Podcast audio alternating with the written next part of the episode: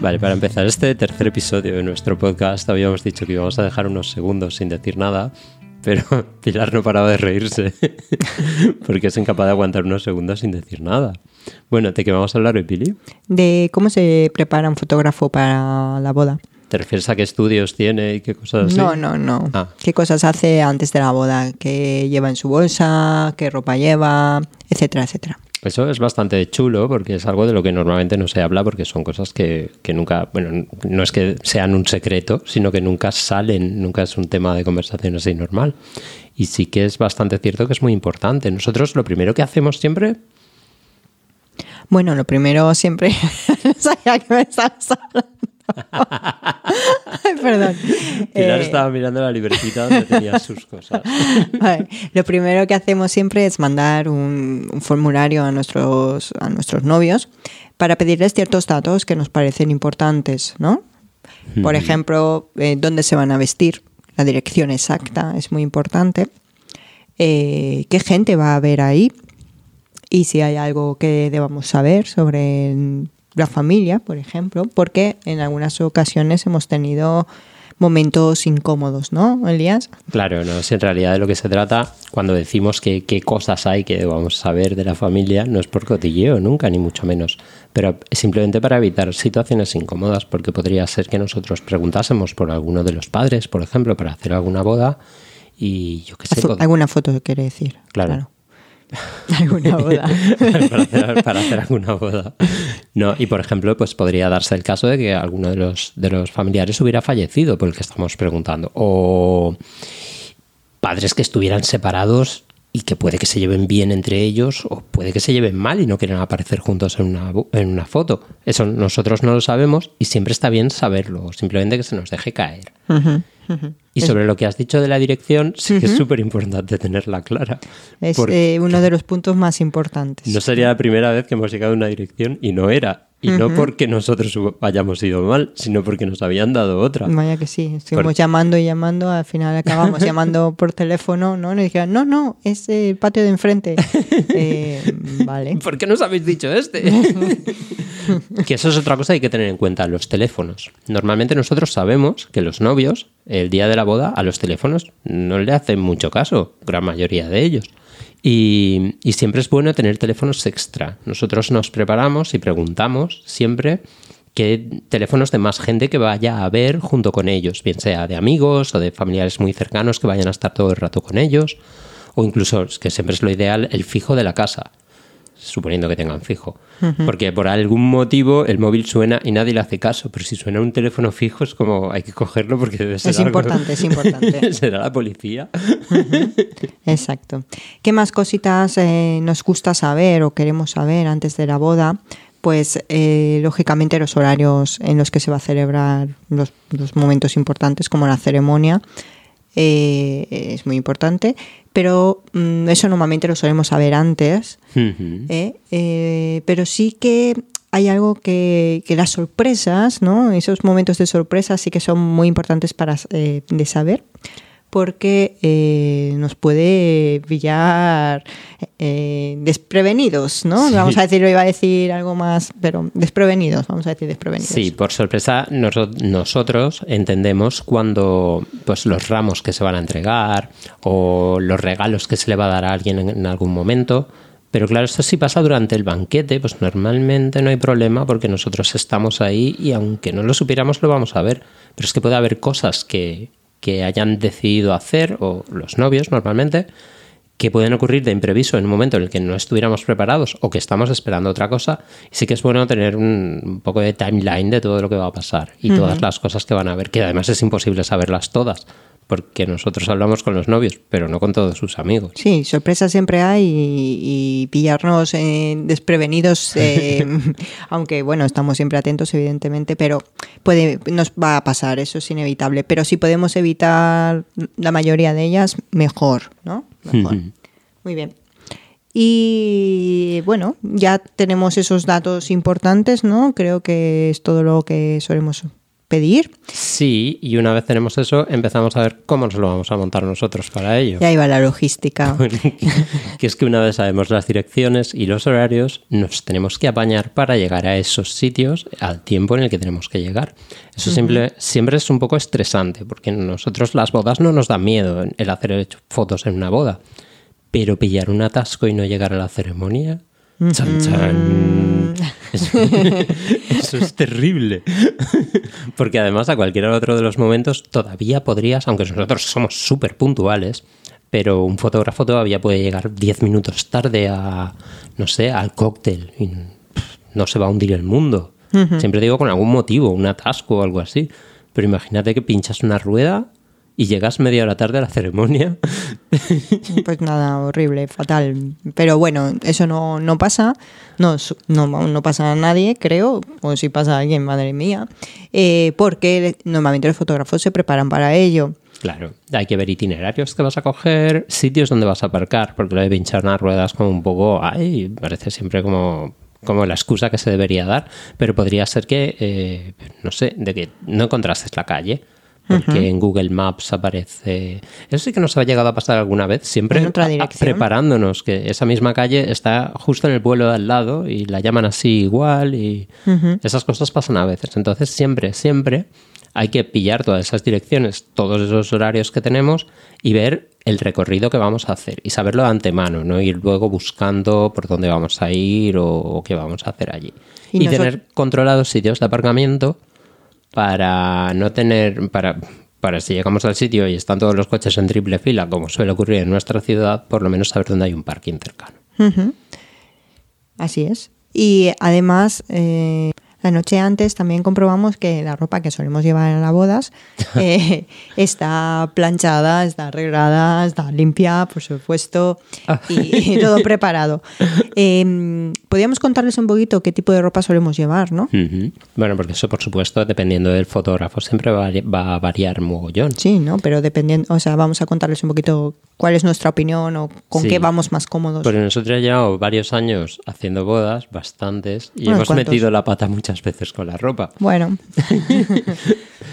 Lo principal, al menos, bueno, yo puedo hablar de la ropa que, puede llevar un chico, en mi caso, porque soy un chico y suelo vestir como tal. Entonces, poca cosa en realidad. Pantalones, una camisa y poco más. Lo más importante, y esto creo que es compatible tanto con chicos como con chicas, es zapatos. Zapatos cómodos.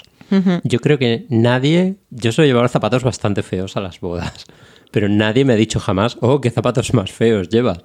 Porque puede que alguien se vaya a fijar, puede que no llevas unos zapatos de vestir o unos zapatos súper chulos y súper bonitos, pero es importante que sean cómodos.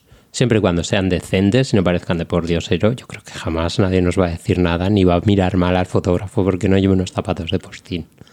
En cuanto a chica, os recomiendo llevar eh, siempre, eh, no importa si es un vestido eh, o un pantalón o una falda, que lleve bolsillos y que sea fácil de moverse. ¿Bolsillos hay, en la ropa de chica? Sí, sí, tranquilo. ¿Pero grandes que caben cosas? Caben cosas, caben cosas. Y por supuesto lo de, como ha dicho Elías, eh, lo de los zapatos es importantísimo.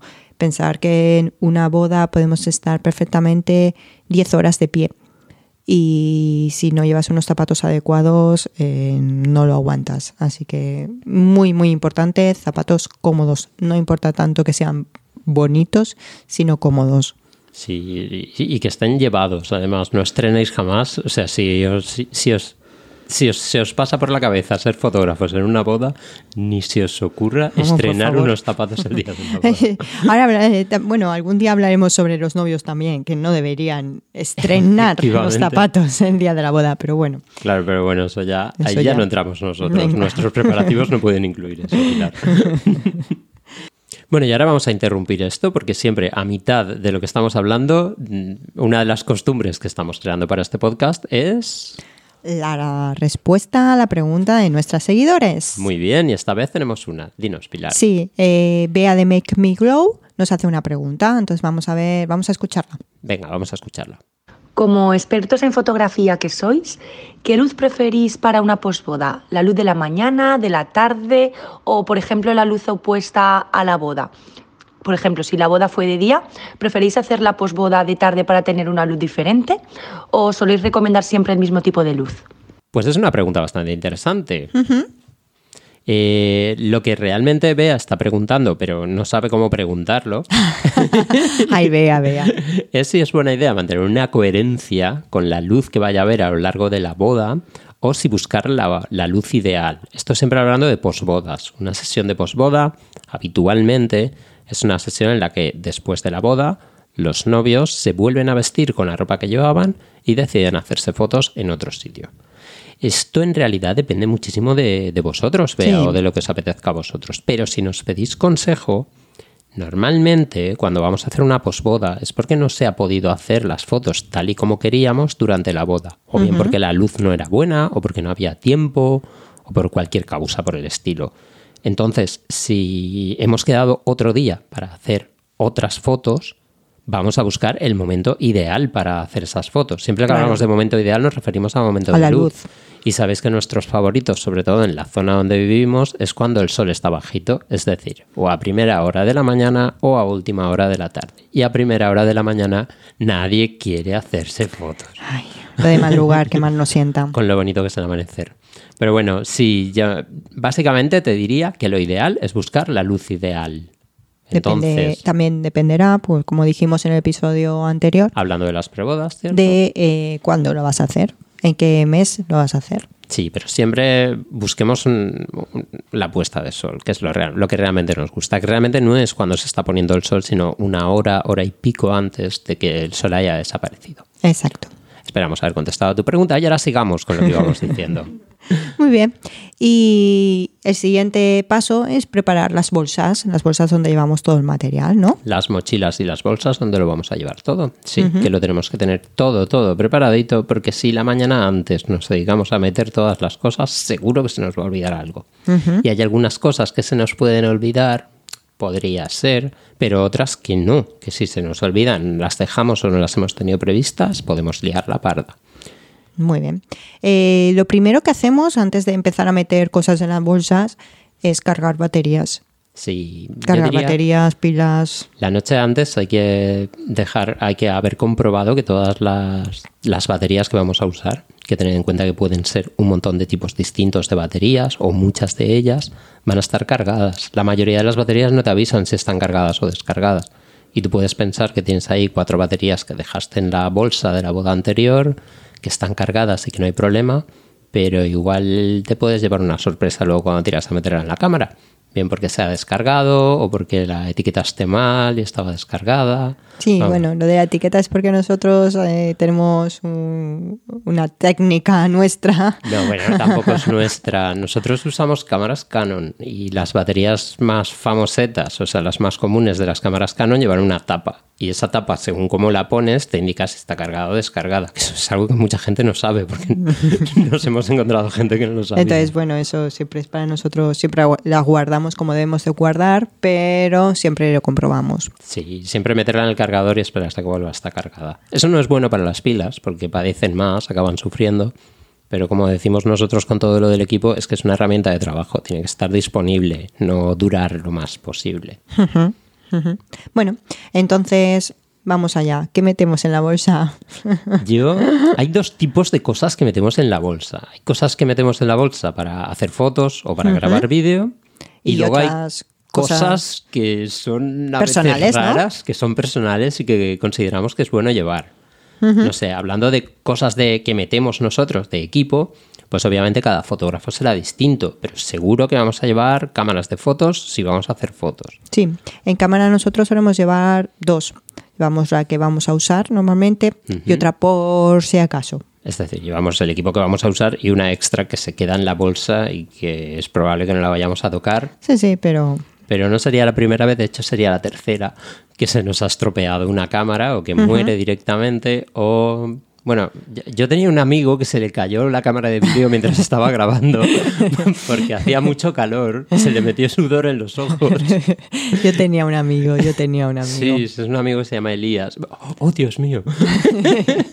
sí, pero bueno, esas cosas pueden pasar. Puedes estar en una boda grabando vídeo que haga calor, te te quites el sudor de los ojos y mientras no Y estás sueltes la cámara. Sí, sí. Mm, bueno. Cosas que pasan. Bueno, Y se cae de morros. Todo el mundo te mira, pero llevas otra cámara. Es importante llevar siempre otra cámara. exacto. Eh, objetivos que vas a usar. Que nosotros llevamos variedad de objetivos, porque en nuestro caso al menos no usamos zooms normalmente, a menos que vaya a ser para algo muy especial. Y llevamos un variadito, una especie de Macedonia de objetivos. Ujú, Y nos vamos intercambiando. Y eh, tarjetas. Tarjetas, obviamente, que es donde van a acabar las, todas las fotos o todos los clips de vídeo que hayamos grabado. Y eso sí lo tratamos con un cuidado excepcional, de hecho. Porque si no están grabadas, no pasa nada. O sea, una tarjeta en blanco la puedes llevar en el bolsillo de los pantalones y no pasa nada. Si se pierde, para eso tenemos un taco siempre, que hay muchas más. Pero una vez está grabada, ahí no tenemos copia de seguridad Ahí todavía. va directamente a nuestra funda donde las guardamos en orden y bien cerradita, guardada y protegida. Sí, que alguna, alguna vez incluso nos hemos ido después de la boda a algo o, o hemos subido o aparcar el coche en el garaje o algo por el estilo, dejamos las cámaras y la tarjeta se viene con nosotros. Sí, sí, las tarjetas son sagradas. Una vez hechas las fotos y, o el vídeo, son sagradas. Y bueno, en el caso de que llevemos vídeo, pues hay que llevar grabadoras para grabar el audio, hay que llevar las cámaras que vamos a usar como cámaras de vídeo, normalmente trípodes, gimbals, en fin, un mogollón de cosas que ahí ya dependiendo de cada, de cada profesional va a elegir unos equipos, otros o va a llevar más o menos trastos. Nosotros, en la medida de lo posible, siempre intentamos ir ligeros. Sí, y aún así vamos cargados como Y aún así vamos cargados como mulos, pero por lo menos no tenemos que llevar carritos con ruedas detrás de No, nosotros. eso no, eso no. Porque también es importante, sí, y yendo con todo el equipo posible que, que tengas o que puedas tener guardado en el estudio y te lo lleves toda una boda, por un lado está guay, porque tienes muchas cosas para elegir. Pero por otro lado, no te puedes mover rápido de un sitio a otro. Y es muy importante moverse rápido. En el momento de trabajar, si consigues llevar solamente la cámara con la que estás trabajando y igual un par de objetivos u otra cámara, eso es lo ideal. Ujú. Muy bien. ¿Y qué cosas personales llevamos en las bolsas? Cosas personales, cosas raras, creo yo. Venga, vamos a decir la cosa más rara que llevo yo. La cosa más rara ¿Te que llevas atreves tú. a decirlo? No sé, A ver se si- me ocurren a ver si varias, aciertas. Se me ocurren varias cosas raras que llevas. ¿Qué es lo que tú consideras más raro? Mm, la aguja de ganchillo. La aguja de ganchillo, la mítica aguja de ganchillo de Pilar que ha salvado. He salvado a muchas madres, a muchas madres. Sí, ha, ha salvado muchísimos dramas. ¿Y para qué usas? Cuéntanos para qué usas la aguja de ganchillo. es para un momento en concreto que Sí. siempre suele ser crítico y dramático. Sí. Eh, bueno, normalmente dejo sufrir un poco, ¿eh? Sí, siempre te Porque esperas un poquito. espero a ver si soluciona. Eh, bueno, pues en el momento en que la madre o amigas o quien sea está intentando abrochar eh, los botones de detrás del vestido de la novia, eh, que, es, que es algo que todo el mundo piensa que es muy fácil. Sí. eh, bueno, pues la gran mayoría de, de amigas, madres, etcétera, se dejan las uñas ahí y empiezan a sudar, empiezan a ponerse muy nerviosas, la novia empieza también a ponerse histérica porque no pueden, porque van muy lentos. Y en ese momento, después de haber hecho fotos y tenerlo todo, todo, todito, Siempre después de tenerlo todo. Es que más bruja. tenerlo guardadito, sacó mi maravillosa aguja de ganchillo. Que la aguja de ganchillo sirve para enganchar el hilito y sin ninguna dificultad meterlo por el botón. Pero ayuda mucho, ayuda mucho. Sí, bueno, eso es, desde luego es bastante friki, pero mola siempre que lo lleves. Yo, eh, yo soy muy fan de llevar una toalla.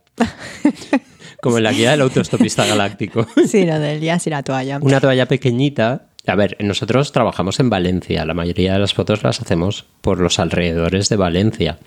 Y, La humedad es horrible. y si no es en Valencia, va a ser en España. Y las bodas suelen ser en verano, no en lo más profundo del invierno. Aquí hace un calor infernal. Sudas muchísimo. Yo sudo mucho, yo sudo como Camacho. Y, y una toalla viene muy bien. Sí. Te mantienes limpito, Yo no la uso, pero Elia se pasa las Sí. bodas secándose. pero discretamente. O sea, yo saco mi toalla, me quito como si fuera un, un cirujano, me seco así el sudor. viene muy bien.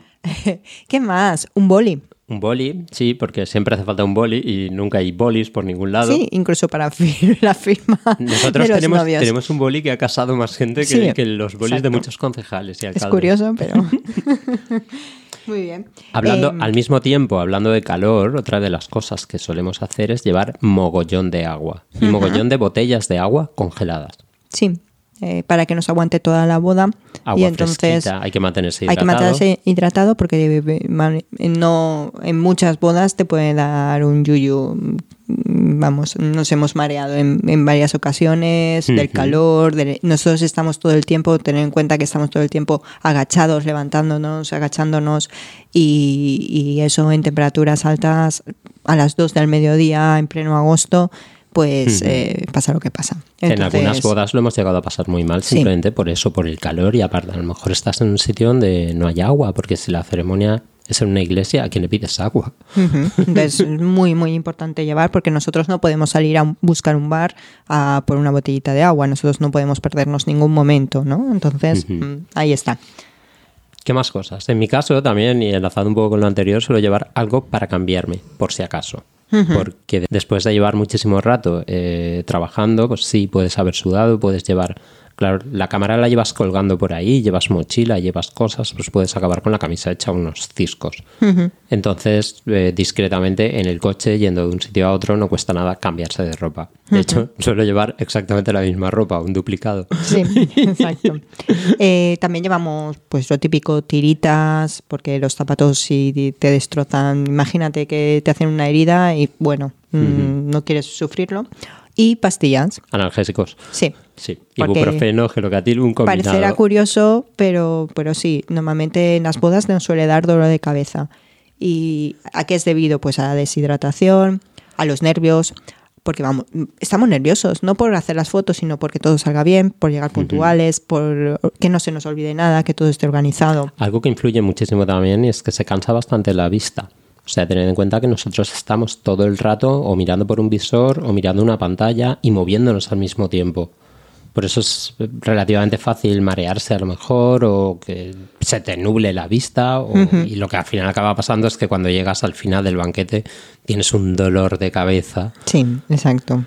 Entonces sí, analgésico es muy importante para los fotógrafos. Y en nuestro caso, porque somos así un poco real foodler, pues nos llevamos eh, nuestros frutos secos siempre en nuestra bolsa para picar. Sí, porque la comida puede retrasarse o algo por el estilo y si igual llevamos seis o siete horas sin comer, nada mejor que unas nueces o unos anacardos o cacaos. Piltrachos, que decimos nosotros. Palabra nuestra. ¿Y en el coche? ¿Llevamos algo especial en el coche? ¿En el coche? ¿A qué te refieres? En el maletero. Nuestro maletero tenemos dos paraguas enormes. Por si llueve. Por si llueve. Siempre. Porque el día puede salir muy bueno por la mañana y puede que la gente no tenga en cuenta que va a llover, pero nosotros podemos llegar a un sitio y nos apetece tener cerca un paraguas por si se pusiese a llover, salvar nuestro equipo.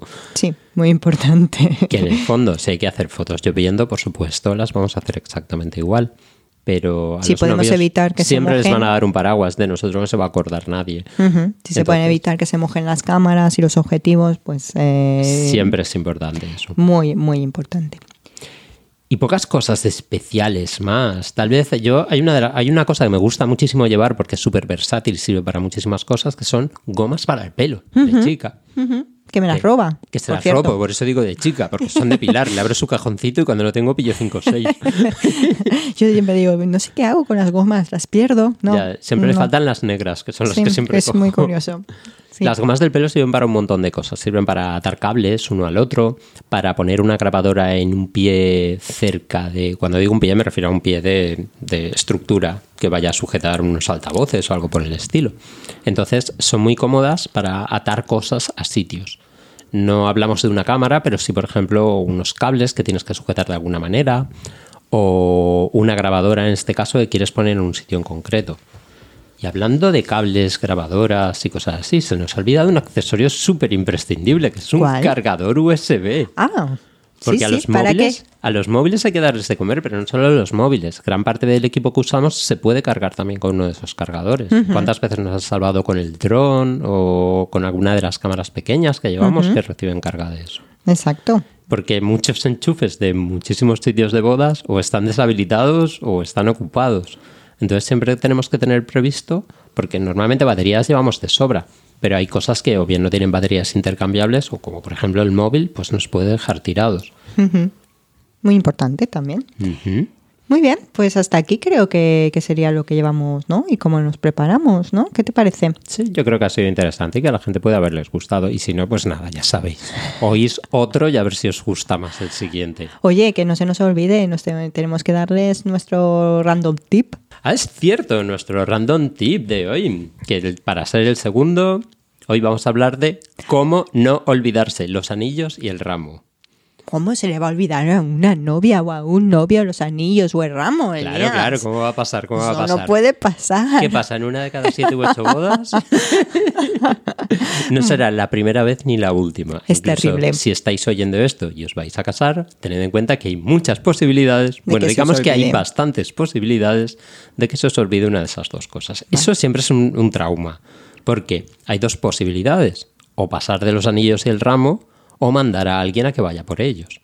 Y si no estáis cerca... ¿Te acuerdas? ¿Te acuerdas una novia que, que, que se le olvidó el ramo y fue muy, muy, muy valiente y Buah, cogió... esa es mi, mi héroe. O sea, Esa esa, fue esa chica héroe. es mi heroína. Porque hemos tenido varias que han tenido que han vuelto a por su ramo. Ujú. Pero en este, en esta ocasión la novia cogió. Volvió al coche y nosotros pensábamos que se iba a ir, se iba a meter dentro del coche, No. pero no. Cogió un ramillete de decoración de la puerta del coche Y dijo- y se casó con él. Dijo, este es mi nuevo ramo.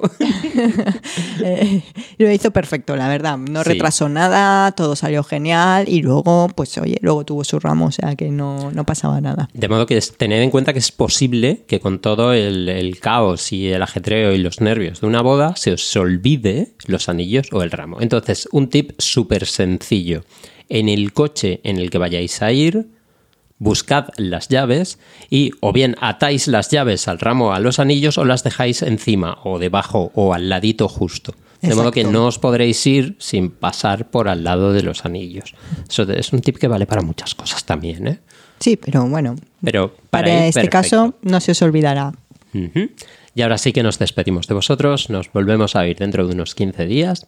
Tenéis que saber que seguimos de momento sin estar en iTunes, pero esperamos que antes de otros 15 días volvamos a estar. Esto es como lo de tengo una moto, pero la tengo en el taller. Sí, pero estamos haciendo todo lo posible. Es Apple que no nos quiere. Esta vez es simplemente que es que hay cola, hay cola y ya estaréis, ya estaréis en Apple Podcast. Pero en Pues fin, sí. no tardaremos mucho en Nos estar. escuchamos dentro de dos semanas, chicos. Muy bien, hasta la otra. Hasta luego.